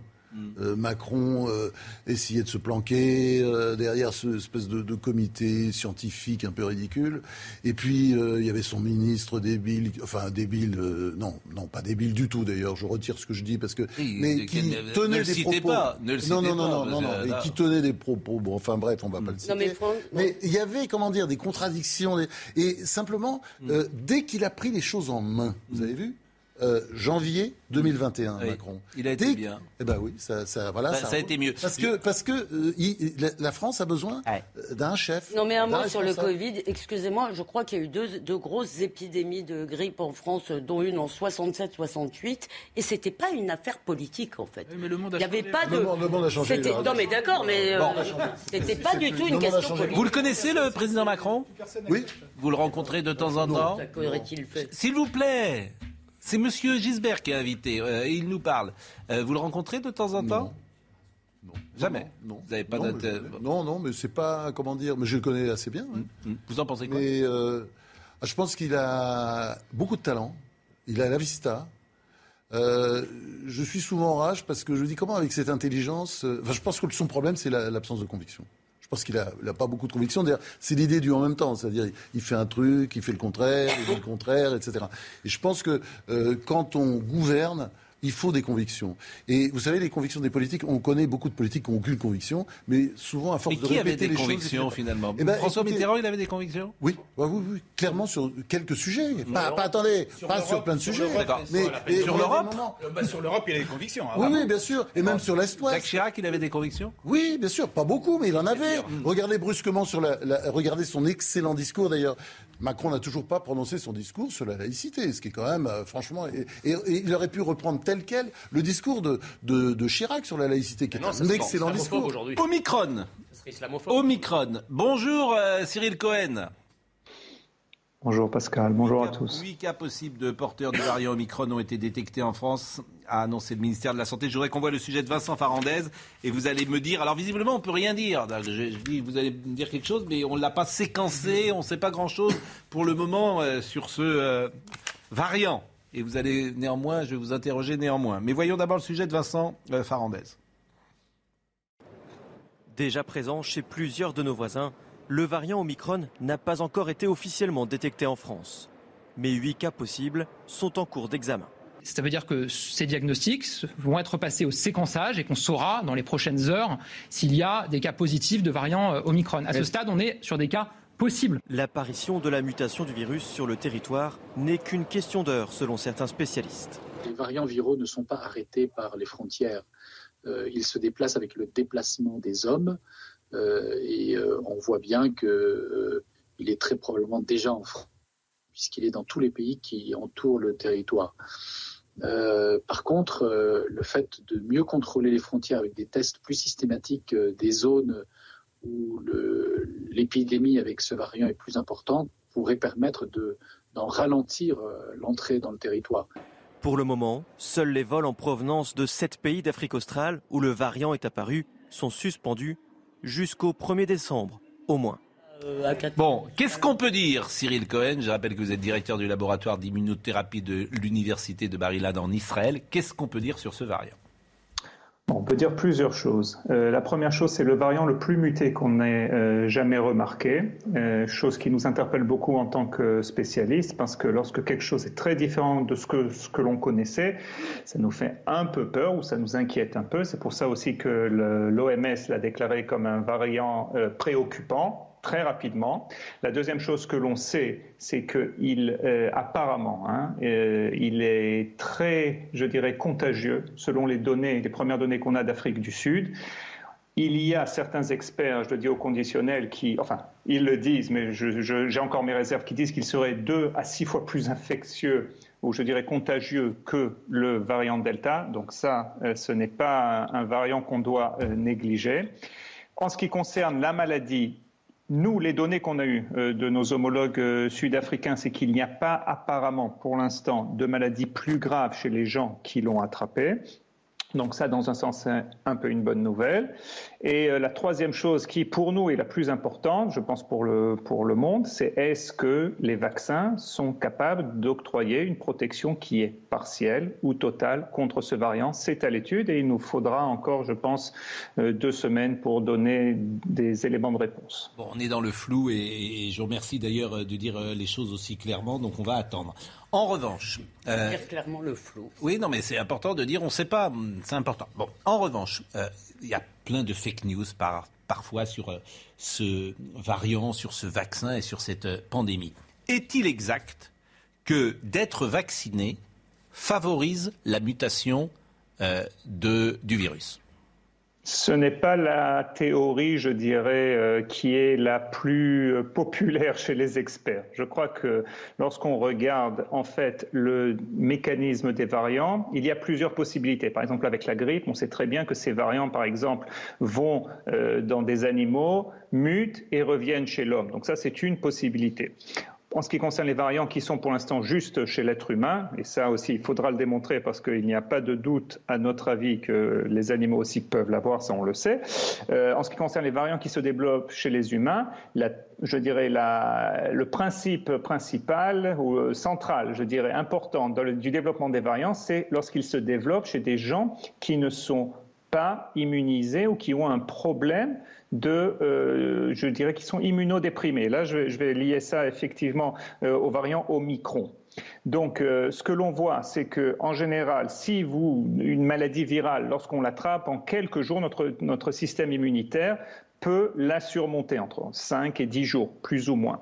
Si on est vacciné, euh, ça peut être beaucoup plus rapide en un jour, même on, est asymptomatique, donc on ne la développe pas. Mais il y a des gens, par exemple des gens qui sont asymptomatiques, euh, qui sont euh, immunodéprimés, chez qui en fait le système immunitaire n'est pas suffisant au niveau de sa fonction, et donc le virus persiste. Et en persistant, il se multiplie, multiplie, et il acquiert des mutations et donc génère des variants. En fait, nous sommes tous des usines à variants, entre guillemets, lorsque nous sommes infectés, mais la question c'est combien de temps je laisse à ce virus à se développer. Donc si on est vacciné, c'est très court. Si on est à une immunité normale, c'est quelques jours. Mais si on est immunodéprimé, comme par exemple des gens qui ont le sida, eh ben, le variant peut créer une espèce d'infection chronique pendant laquelle... C'était pas vraiment ma question. Ma question c'était, euh, je veux dire, est-ce que euh, le fait d'être vacciné favorise la mutation du, du variant alors là, vous parlez avec les immunodéprimés, mais vous m'avez répondu dans la première partie en expliquant que ce n'est pas la théorie qui est la plus. C'est pas la théorie principale. Bon, c'est pas. Mais bon, je ne sais pas ce que ça veut dire d'ailleurs cette réponse. C'est pas la théorie principale. Non, ce que ça veut dire. Des scientifiques qui veulent dire que c'est peut-être euh, le cas ou pas. Oui, moi c'est ça qui m'ennuie un peu. Ah, il est comme ça, le professeur Cyril Cohen. Il est modeste. C'est pour ça qu'on l'écoute. C'est pour ça qu'on est tous ses élèves. Parce qu'il dit jamais de conneries. Je suis d'accord. Je suis d'accord. Mais non, mais ça, vous comprenez bien que ça serait ennuyeux quand même si c'était le vaccin qui favorisait le nouveau. Non, parce qu'on n'en sort jamais. C'est ça que je veux dire. Je vais vous donner une réponse. Je vais vous donner une réponse pour l'heure des pros. Non. Voilà. Non, ce n'est pas le ah, vaccin. Ça, c'est parce que il y a des réponses. C'est drôle, ça. il est modeste et drôle. C'est-à-dire que maintenant, il, y a, il y a, faut être binaire. Je veux dire, il est modeste et drôle. Il y a la réponse pour l'heure des pots. Bon, Israël a fermé ses portes? Oui, Israël a fermé ses frontières euh, aux touristes euh, euh, pendant deux semaines. Euh, en, préparation, pour justement parce qu'on ne sait pas suffisamment et on ne voudrait pas répéter un scénario qu'on a connu euh, dans le passé où on laisse rentrer des variantes. Donc on a fermé nos portes aux touristes. On est en train de se préparer. En fait, vous savez, on a fait en Israël il y a à peu près deux semaines un exercice de préparation à l'arrivée d'un variant. Cette fois, c'était le gros O, le O méga pas le Omicron. Euh, et donc, en fait, ça nous avait permis de, euh, euh, de mettre en pratique certaines, je dirais, structures, justement. Qu'est-ce qu'on fait s'il arrive un variant comme ça? Et là, on les met vraiment, je veux dire, on les utilise. Donc, on traque ces variants. On essaye d'empêcher l'importation, justement, du Omicron. On essaye aussi de comprendre, une fois de plus, si les vaccins sont résistants ou pas. Et je l'espère, d'ici quelques semaines, il ne faut pas non plus trop alarmer. C'est sûr mm. qu'il nous inquiète, mais il ne faut pas non plus trop alarmer. J'espère que d'ici quelques semaines, on aura ces éléments de réponse et peut-être rouvrir nos frontières comme c'était jusqu'à présent. Eh ben, pourquoi pas pour Noël Et puis, euh, euh, ce sont, euh, c'est la fête de Hanouka qui vient de commencer aujourd'hui. Exactement. Donc, on peut saluer tous les Juifs de France qui nous écoutent et puis même les Juifs du monde entier, pourquoi pas. c'est la nouvelle inauguration du temple de Jérusalem. Ah, vous avez fait vos devoirs. Ben, bien sûr, Hanouka. Alors, Donc, alors on va vous dire Hanouka non, mais c'est une fête très importante, euh, disons-le, pour, euh, pour les Juifs de France. Donc, euh, bah, on, leur, on, leur, souhaite. la fête de la résistance aussi. La fête de la résistance, dites-vous. Merci, vraiment, merci beaucoup, Monsieur Cohen. Et on va, vous, on va revenir vers vous sans doute, parce que d'abord, vous avez dit Omicron, ce qui fera plaisir. Alors, D'ailleurs, à propos d'Omicron, si vous me permettez, le tweet du week-end, c'est quand même euh, Christine Boutin. Je pensais qu'elle avait disparu. Vous avez vu ce qu'avait dit Christine Boutin? Christine Boutin, non mais franchement Christine Boutin, c'est, euh, faut lui, je suis très très inquiet. Je m'interroge sur la dénomination du nouveau variant Omicron. Est-ce une blague ou un mot proche du patronyme de notre président pour que ce mot soit seriné plusieurs fois par jour à nos oreilles jusqu'au présidentiel? Rassurez-moi, j'ai mal compris. Alors, ou c'est de l'humour, et alors pourquoi pas C'est possible que ce soit du second degré. Mais si. Moi, je trouve ça très drôle. enfin, Madame Boutin, je veux dire. Bah, attendez, euh, tirez pas sur le messager. Euh, le, le, message est drôle. C'est vrai que. D'ailleurs, ça vous a pas échappé, je l'ai dit. mais elle, elle, le dit au premier degré. Omicron. Oui. Omicron, c'est pas, pas une prononciation française. C'est Omicron. Mais qu'est-ce que vous voulez dire? Parce que là, je comprends pas tout ce matin. Qu'est-ce que vous voulez dire? Ce, que je, ce que je veux dire, c'est que je. Enfin, là, c'est pareil. vous pensez que c'est Omicron pour faire plaisir à Emmanuel Macron? Ah non, mais c'est-à-dire on peut, on peut, enfin. C'est l'OMS qui a décidé. La non, mais vous êtes, vous êtes. Attendez, la première fois qu'on a. Vous êtes tombé sur la tête. C'est pas ça. Non, non, pas non, du mais il faut poser, cher Jean Messia, le problème du micro-ondes également. Voilà, mais je non, pense qu'il faut changer. Non, c'est pas ça. C'est que on peut pas, on peut pas quand même. Parce qu'il faut changer ce mot. On peut pas ignorer la. Parce qu'il se rapproche dangereusement. On ne peut pas ignorer la proximité de sonorité entre Omicron et ah, Macron. Voilà. Ah bon Et alors donc. Donc l'OMS roule pour Macron. Donc du coup, donc du coup, effectivement, ça c'est la porte ouverte à tout un tas de blagues. Voilà, c'est drôle ou pas drôle. Ah bon, mais ça c'est autre chose que soit ouverte aux, blagues, mais bon. C'est ce qu'elle dit dans son tweet. Oui, elle dit pas ça. Elle dit que c'est un complot. Oui, voilà, pour qu'on entende le mot Macron tout le temps. C'est un complot. Pour qu'on vote Macron après. Non, Bon. Euh... Moi, j'ai pas envie de voter pour un nom de maladie, en plus. bah, cela, dit, euh, Zemmour avait été qualifié de virus aussi, hein, donc. Euh... Oui. Oh. J'ai toujours, parfois, j'ai, je, saisis mal. Bon, Franz-Olivier Gisbert. Alors, eh, De Gaulle. Incroyable ce que vous dites. De Gaulle a du sang sur les mains. C'est absolument incroyable cette affaire. Il a, dit, il a du sang sur les mains, disait de lui Pompidou après 68, quand ils étaient fâchés. Je paraît-il que Pompidou n'a pas vu De Gaulle mort. Ouais, mais ça, c'est un peu une légende urbaine. Ah bah, c'est pas Parce une que c'est. Non, mais euh, euh, Yvonne de Gaulle, sa femme, au général, avait fait fermer le cercueil avant, mais c'était la demande du général qui avait dit fermons vite le cercueil. Enfin, il voulait pas, vous voyez. Euh, et vous savez ce qu'elle a fait parce que souvent je l'ai cité, j'ai découvert ça dans un bouquin qui s'appelait Yvonne et Charles que j'ai trouvé vraiment ah un formidable livre. souvent j'en parle parce que je trouve que c'est un des gestes les plus touchants peut-être d'une femme pour un, le jour du 10 novembre. Qu'est-ce qu'elle fait, Madame de Gaulle, Yvonne de Gaulle? Elle brûle tous euh, les habits du général dans euh, le jardin de la Boisse la, boisserie. La boisserie. C'est incroyable comme geste. Je trouve que c'est c'est d'une profondeur, d'une beauté, c'est magnifique. C'est un couple très uni. Oui, bien sûr. Très uni. Très uni. simplement aussi, il y a une autre légende. Bon, de, de, Gaulle a beaucoup aimé les femmes, et puis voilà, quand il était à Londres, il s'est un peu amusé, quoi. Hein, oui, bon, bah, on, ne va pas parler de ça ce matin, mais il a du sang sur les mains, moi ça m'intéresse. Du sang, quel sang? Le sang de l'amiral Darlan, par exemple. C'est De Gaulle lui-même qui l'écrit dans le fil de l'épée. La passion d'agir s'accompagne évidemment de quelques rudesses dans les procédés.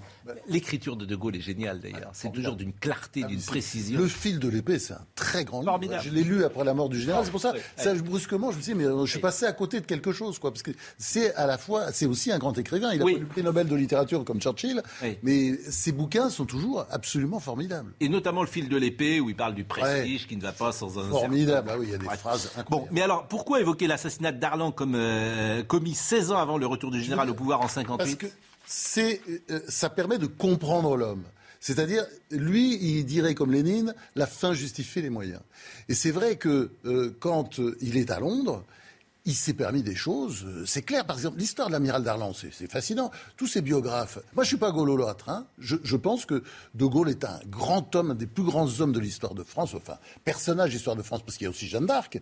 Il est de ce niveau-là, quoi, pour moi, parce que il, il, a, il, il, a, il a refait la France. Il a redonné naissance à la France. Simplement, il faut, il faut arrêter avec les bondieuseries euh, mm. et en faire un saint de vitrail. C'est pas vrai, c'est autre chose. Mm. Il, il, a fait tuer, évidemment. L'histoire de Darlan est toute simple. C'était quelqu'un qui était le, le, bras droit de Pétain. À un moment donné, il part à Alger. Euh, Là-dessus, les Américains, Roosevelt, qui n'aime pas De Gaulle parce qu'il trouve il pense que c'est un dictateur parce que bon, il a des manières de dictateur, ce qui on verra que c'est pas vrai. Mm. Mais enfin, Roosevelt se trompe là-dessus. Churchill le suit un peu, Roosevelt, et puis bon, finalement, il se trouve un peu écarté parce que brusquement les Anglo-Saxons regardent ce Darlan qui est euh, a été euh, le bras droit de Pétain pendant pendant quelques temps et qui est brusquement Alger. Eh ben, faut le tuer. Et d'ailleurs, De Gaulle le dit, il faut le liquider. Il le dit. Tous, tous les biographes le, le racontent. Simplement, ils disent, mais non, c'est pas lui. Mm. Évidemment que c'est lui, puisqu'on a retrouvé sur euh, le, le, le, corps, enfin sur, sur, sur le, euh, sur le, mm. l'assassin de Darlan, on a retrouvé des dollars qu'avait apporté le numéro 2 de la France libre. Euh, non, mais, sauf, que, excusez-moi, mais il n'y a rien de choquant. Il n'y a rien de choquant dans le, dans le fait de, on est en guerre, oui, on fasse assassiner Darlan. Il n'y a rien de choqué. Je me, Moi, je, je, suis davantage choqué quand il laisse, quand il fait fusiller Bastien Thierry. Non, non, mais moi, parce que là, on est dans une période de paix. Euh, au moment de l'OS, Bastien Thierry, l'auteur de, de, de, de l'attentat de, Petit Clamart. Et là, je trouve que dans une autre période, et donc, moi, j'aurais pas fait Bastien Thierry. Euh, c'est mon problème, c'est pas ça. Moi, je fais pas de la morale. Parce que dans l'affaire, je dis pas c'est pas bien, à aucun moment je raconte. C'est-à-dire qu'il faut en finir avec la, les, les, on a compris, on a compris. Et il faut dire exactement ce qui s'est passé. Et quand je raconte l'histoire en détail, je crois que c'est très convaincant, non, Je suis, ah, mais je, ah, mais je partage complètement ah, votre avis. vous dites que les Américains n'aiment pas De Gaulle parce que c'est un dictateur. Les Américains n'aiment pas De Gaulle. Me semble que, pardon, je n'ai pas fini. Ben, les Américains n'aiment pas De Gaulle parce que ils s'opposent aussi à l'hégémonie américaine et ça va durer. C'est quand même pour ça. que Et par ailleurs, c'était en note à Londres c'était un autre assez compliqué. alors, ce que j'aime bien dans ce que... Le général Giraud aussi, car oui, les gaullistes étaient accusés, évidemment. Parce que alors, et vous écrivez, et vous écrivez pourquoi évoquer l'assassinat de Darlan commis 16 ans avant le retour du général? Parce qu'il permet de comprendre la psychologie du grand homme, parce qu'il donne une idée de sa volonté de faire, sans pitié ni scrupule contre ses adversaires du moment. Et ça rejoint le mot euh, que cite souvent euh, Gérard Leclerc en parlant de François Mitterrand. Quelle est la première qualité d'un homme politique? L'indifférence. Voilà. Ça c'est clair. Et peut-être, et peut-être d'un chef aussi. Vous qui avez été patron. Euh, euh, peut-être qu'un chef, il doit être indifférent. Non, mais j'étais pas un bon patron de ce point de vue parce que j'étais, euh, ouais, non, mais souvent quand, dans la compassion. Ce que je veux vous dire, c'est que, ce que je veux vous dire, c'est qu'entre Didier Deschamps et le général de Gaulle, il y a évidemment une différence de degré, mais il n'y a peut-être pas une différence de nature. C'est ça que je veux vous avez raison, mais on le Quand voit. es chef, les grands, les grands, sont assez infidèles. c'est ça que ils je veux sont dire. assez. Et, et d'ailleurs, de. Vous êtes indifférent quand t'es De. Gaulle, quand vous voyez. Non, c'est pour ça qu'on n'est pas chef, lui et moi. On est, on est, on n'est pas chef. Oui, oui, moi je, je, je, je Parce qu'on on serait justement des, on est des sentimentaux. Vous, vous êtes un sentimental. Je suis couillon, je suis couillon. Vous voilà, êtes un sentimental. Quelqu'un qui vient pleurer dans votre bureau, vous, Ah vous allez, vous lui. De Gaulle n'est pas couillon. Non. Et, et d'ailleurs, dans, le livre, vous voyez ça très bien, comment il manipule, comment il utilise, il utilise les gens qui sont Algérie française. Oui. Euh, Léon Delbecq, par exemple, Oui. oublié de l'histoire, qui est un personnage important du Parti gaulliste. Bon, il va le pousser. Avançons, parce ça, que j'ai plein de choses à vous parler. le- le- L'espèce de simili coup d'État d'Alger du Ah ben 13 justement, le, le- 1958, De Gaulle, ça ça-. De Gaulle a-t-il perpétré un coup d'État à Alger pour prendre le pouvoir à Paris? Ce que vous disiez. Les historiens les plus sérieux ont eu beau chercher, ils n'ont jamais trouvé la preuve que le général avait initié le complot militaire. Pourtant fomenté par Jacques Massu, son homme Lige. ils, ils en avaient eu vent. Plusieurs de ses sbires avaient trempé dedans, mais rien n'établit qu'il s'en met là de près. Donc vous, vous avez bossé, il n'y a rien. Bah oui, de loin peut-être. attendez, il y a même, mais, mais, il reste des choses parce que par exemple, quand on bosse, on voit, il dit à Focard à un moment donné, qui est vraiment son, son homme lige, l'homme des secrets, euh, euh, voilà, l'homme qui sait tout, et, il dit à Focard, bon allez, maintenant, allez, on se cache. Juste avant, la, avant le coup d'État, donc ça veut dire qu'il est quand même informé. Hmm. Il lui dit, bon maintenant, invisible, vous savez, c'est comme on parlait aux résistants, c'est-à-dire qu'est-ce qu'il sait, qu'est-ce qu'il comprend euh, Focard Eh ben, il faut plus rien faire, il ne faut, plus voir personne, il faut arracher euh, les, pages de son agenda pour ne mm. pas laisser de traces, il faut téléphoner euh, depuis des cabines publiques, etc. C'était l'époque où il y avait des cabines publiques. Enfin, vous voyez, mm. il lui dit de, de, se mettre en immersion profonde. Mais, mais, mais évidemment, euh, Focard ne va pas le faire. D'accord. Alors, De Gaulle et Malraux alertent sur l'islamisme. Sa conception tragique de l'histoire amène De Gaulle à penser que l'avenir est au panarabisme et à l'islamisme peinturluré aux couleurs du marxisme. Non seulement l'intégration n'est pas possible, mais elle serait de toute façon une erreur fatale et signerait la fin de la France. Il ne faut pas se laisser abuser, dit-il, par les dirigeants ou les journalistes qui, pour des bacs feront encore un bout de chemin avec nous. Son ami Malraux ne pense pas autrement. Et euh, il y a une note euh, prophétique sténographiée par Elisabeth de Miribel que vous rapportez. Qui était d'ailleurs très proche du général de euh, c'est le grand phénomène de notre époque que la violence de la poussée islamique, sous-estimée pour la plupart de nos contemporains. Cette montée de l'islam est analogiquement comparable au début du communisme au temps de Lénine. Les conséquences de ce phénomène sont encore imprévisibles. C'est Malraux qui écrit ça? Oui, en 1956. 1956. Bah, c'est des prophètes, les deux. C'est-à-dire, qu'est-ce qu'ils ont? Regardez, regardez ça, nos gouvernants Ça, c'est tout à fait nouveau. Attendez. qu'on dise ça de De Gaulle. Jamais on a la, montée de l'islam. De Gaulle. Dans les années 60-70, mais De Gaulle, de, de Gaulle est dans la gamberge en permanence. Moi, je dis toujours, je dois tout, en fait, à Pierre Mesmer, qui, dans les années 70, m'a dit un jour, pour comprendre De Gaulle, ben, enfin, on raconte que des conneries sur le général. C'est un original c'est un farfelu. Il a toujours des, idées saugrenues qu'il va essayer sur vous. Et c'est un peu comme le vieil oncle de famille. C'est un génie, bien entendu. Il été dans la vénération complète. C'est un génie, mais il est. Et qu'est-ce qu'il fait de Gaulle? Il gamberge tout le temps il gamberge. Et par exemple, euh, euh, il a une particularité, c'est que très souvent, il parle le vendredi, à la boisserie. Il n'a rien à faire. Juste, il tourne. Il tourne autour de son parc, il réfléchit, il lit, et, il n'utilise pas le téléphone. Il n'est pas dans la, dans la précipitation en permanence. Il prend toujours du, recul, ce qui fait qu'effectivement, il voit les choses. Bon, à la fin, c'est clair, la, fin du règne, il est complètement largué. Mais 68, euh, quand il dit sans arrêt, Fouché, il faut tirer, faut tirer sur les manifestants, tirer dans les jambes. Ah ben, si les policiers ne veulent pas donner l'ordre de l'agnole comme on faisait en 14-18, on voit très bien là, ça va plus du tout, vous voyez. Et puis ça va plus du tout. Vous êtes sûr qu'il a dit ça? Oui, bien sûr, il l'a dit. Il a, dit, c'est reconfirmé. Et d'ailleurs, dans les Et d'ailleurs, bien sûr, il, leur dit, il, lui a dit à Fouché. Et Fouché, qui est un grognard, qui est ministre de l'Intérieur à l'époque, qui est un, personnage, enfin, plus gaulliste, on ne fait pas. Bah, gaulliste, il, essaye, comment dire. Vous vous rappelez Baden-Baden, d'ailleurs, mais il n'y a, rien de nouveau sur Baden-Baden à, dire. Il n'y a rien de nouveau que, vous apportez. à un moment donné, ça, part un peu en vrille. Et d'ailleurs, il y a cette histoire absolument incroyable de Vive le Québec libre. Oui. Il a raison de. moi, je suis euh, tout à fait partisan euh, du Québec libre. Pourquoi pas Et puis, il aurait pu le dire dans une interview. Mais qu'est-ce qu'il a besoin? Qu'est-ce qu'il a besoin parce qu'il est en civil pendant le voyage, toute la journée il est dans le civil. Qu'est-ce qu'il a besoin De mettre son habit militaire juste avant le discours, mm. mettre son képi et d'aller euh, faire ce discours euh, sur le balcon de, de, de, de, la, de la mairie, de l'hôtel de ville de, Montréal. Ben, voilà, et ça, ça, on voit très bien, à un moment donné, ça part un peu, tout part un peu en vrille. Et il se suicide, c'est ça qui est beau. C'est pour ça que c'est un personnage shakespearien, c'est magnifique. Moi, quand j'écrivais ces livres, j'entendais sa voix tout le temps en permanence. C'est un personnage extraordinaire, vous voyez, le, le, le, il se suicide. il se suicide politiquement. Le référendum de 1969, c'est un suicide politique. Euh, c'est évident qu'il va se casser la gueule. Et je vous signale que, mais ça je le dis, c'est dans, dans, l'année précédente, en 1968, il dit de toute façon qu'il va partir en 69. Hmm. Donc vous voyez, alors après, il hésite, il va, il vient, parce que c'est quelqu'un qui change d'avis euh, régulièrement sur les gens, sur les situations, etc. Il est mobile. Vous voyez, hmm. il n'a pas, il a pas un logiciel qui change pas. C'est avant tout un pragmatique. Oui, et c'est là où justement il y a comme une ambiguïté dans le gaullisme, parce que bon, le gaullisme, c'est la, c'est pas une idéologie. La France, tout ce que ça peut pas être une idéologie. Donc c'est très difficile aujourd'hui, 40 euh, ans après, de, ça, euh, plus que ça même, 60 ans après. non, non, c'est pas, c'est pas parce que le gaullisme c'est une méthode. Et c'est ça qui est extraordinaire. Oui, mais c'est méthode justement. C'est un état d'esprit. Quand on veut, on un peut. état d'esprit. Ça passe ou ça casse. Oui, mais c'est aussi un état c'est pas- d'esprit, un rapport à l'argent, par exemple. Ah un oui, rapport... pas d'argent. Ah oui, ça c'est va, un état d'esprit. c'est vous avez vu, voilà. pas d'affaires sous, pas d'affaires sous De Gaulle. C'est Oui. immédiatement, c'est mais c'est bien que vous ayez cité euh, Pierre, Mesper, qui était à Birakem, qui est compagnon de la Libération. Héros, euh, complet, c'est incroyable, C'est un magnifique. Premier ministre, évidemment, de Georges De Georges Pompidou. C'est le dernier Premier ministre, d'ailleurs, euh, de Georges Absolument, Pompidou. tout à fait. Et qui est mort il y a quelques années, qui était à, à Birakem, qui est un homme magnifique. Absolument Ces gens-là. euh, Alors là, vous voyez, j'avais, Bon. euh, vous, vous disiez tout à l'heure, j'étais antigaulliste, mais Oui. j'avais euh, jeune journaliste. Je voyais cet homme, j'avais beaucoup d'admiration, de vénération, parce que quand on voyait sa vie, c'est, grâce, c'est, aussi grâce à ces gens-là Ah, que, parce voilà, que- on a- parce que la vraie frontière- la, France a tenu tête. euh, La vraie même. frontière, c'est ceux qui ont fait la guerre et les autres. c'est ça la vraie frontière. C'est pas, euh, voilà, c'est pas la même chose.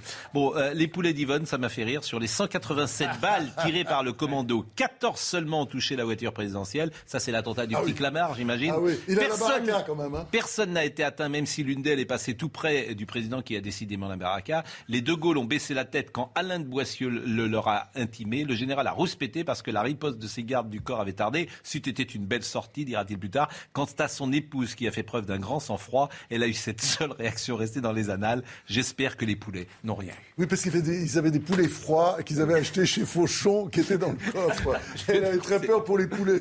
Et Yvonne de Gaulle, ce qui est absolument incroyable, c'est-à-dire qu'elle s'est retirée. Elle est allée dans une petite chambre, une petite cellule, euh, avenue de la Bourdonnais, euh, dans un couvent. Jacques Vendroux euh, nous l'a parfois rapporté parce qu'il est de la famille, il était allé Ah la oui, voir. Il y avait une photo du général et elle est décédée dans 20 mètres carrés euh, en retrait.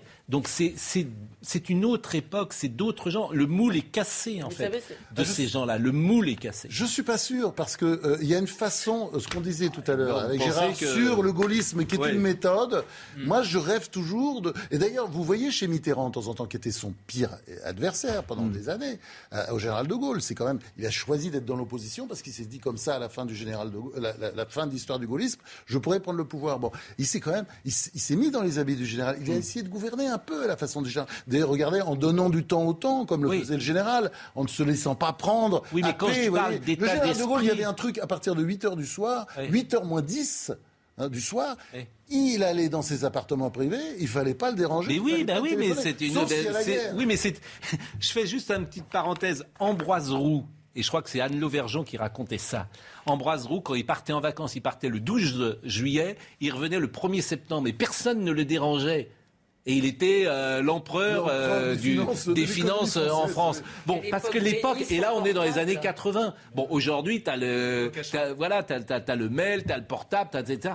Cette période, cette époque est différente. Aujourd'hui, tu as accéléré. Oui, accélération du temps. luxe. Accélération du temps. Bon, Euh, euh, accélération du oui. temps, je suis d'accord. Mais justement, c'est parce qu'il y a cette accélération du temps qu'on a besoin de personnages qui prennent de la hauteur. Bah, qui, lisent, qui lisent. Parce que vous voyez, euh, excusez-moi, mais euh, les, on parlait des prophéties de Malraux et de, et, et de De Gaulle. Elles viennent pas comme ça, vous voyez. Elles viennent de lecture, elles viennent de voilà. Puis voilà, on, on a besoin de personnages qui vivent pas euh, dans l'époque euh, 24 heures Bon, sur 24. qui aujourd'hui, dans le climat, dans l'état d'esprit, pourrait se rapprocher dans le farfelu, pourquoi pas, dans la personnalité? Parce que la psychologie, il y a un côté Stéphane Zweig dans ce que vous faites forcément. Euh, et qui, euh, est-ce qu'il y a quelqu'un qui pourrait euh, Moi, je cite que- toujours un peu les mêmes noms, Ah. mais les mêmes noms, c'est vrai, ils sont pas forcément Oui. euh, dans le. Mais par exemple, il y a quelqu'un comme euh, Thierry Breton. Euh, Oui. je c'est quelqu'un de tout à fait, euh, tout à fait passionnant, très haut niveau. Euh, euh, tiens, un socialiste, on peut Mhm. en citer un, euh, Stéphane Le Foll, le maire du Mans. Je trouve qu'il y a vraiment beaucoup de. Alors, Ah, c'est terminé. Euh, je pense- Laurent là. Laurent Wauquiez à droite, Laurent Wauquiez. Ah bah il y en a quand même quelques-uns. oui, Alors c'est terminé. Laurent Wauquiez, David Listin. Enfin, je sais pas, on peut en trouver d'autres. Eh ben c'est bien, c'est terminé, mais euh, tous les jours on va terminer cette émission parce que euh, c'est le calendrier de l'Avent. Vous savez que le temps de du latin Adventus, venu à Vénement, s'ouvre le quatrième dimanche précédent Noël. L'Avent est la période durant laquelle les fidèles se préparent intérieurement à célébrer Noël. Et on va chaque jour parler du calendrier de l'Avent. Pour les plus jeunes, il s'agit d'une manière de patienter, de matérialiser le temps qui passe jusqu'à Noël. Mais il s'agit avant tout d'une tradition chrétienne. Elle trouve ses origines au 19e siècle dans les familles protestantes allemandes où l'on donnait chaque matin pendant cette période des images pieuses aux enfants. Et chaque matin, on écoutera une chanson de Noël. Et on ouvre, ben oui, Et on aura des images. parce que nous aimons, nous, les traditions, monsieur. Et vous aurez une image pieuse si vous êtes sage. Hein. Et euh, là, c'est le Noël blanc de, euh, comment dire, de Eddie Mitchell. Ah oui, on l'a reconnu quand même. Qui est formidable. Vous aimez, vous êtes noëlophile ou pas? Ah, Ouais, parce que- ouais, moi, ouais, il y a des gens qui aiment pas Noël, donc non, on est non, non, non, mais attendez, comme Ah, plein de gens aussi à un certain âge, on est toujours triste le jour de Noël parce qu'on pense à ses parents morts, à, ses amis morts, enfin voilà, c'est toujours... voilà. On bon, ah oui, c'est vrai qu'on peut avoir le cafard. Bon, merci, euh, vraiment merci. Et puis euh, Jean-Luc Lombard était à la réalisation, Charlotte Bozelli était au son, Alice Saï était à, la vision. Merci à Marine Lançon, à Justine Kerkera qui fait son entrée avec nous et à Arthur Muriot qui est indispensable. Écoutez ça. C'est beau, euh, vous pouvez aller dans les grands magasins, c'est un moment particulier, aller sur les champs. Les champs, c'est joli en ce moment, euh, donc euh, c'est tout rouge, il y a quelques... C'est la, la féerie de Noël. La magie de Noël. Très bien. À demain L'esprit enfantin descend sur vous. Ah oui, moi j'ai toujours... Planning for your next trip? Elevate your travel style with Quince. Quince has all the jet setting essentials you'll want for your next getaway, like European linen, premium luggage options, buttery soft Italian leather bags, and so much more. And it's all priced at 50 to 80% less than similar brands. Plus, Quince only works with factories that use safe and ethical manufacturing practices. Pack your bags with high-quality essentials you'll be wearing for vacations to come with Quince. Go to quince.com slash trip for free shipping and 365-day returns.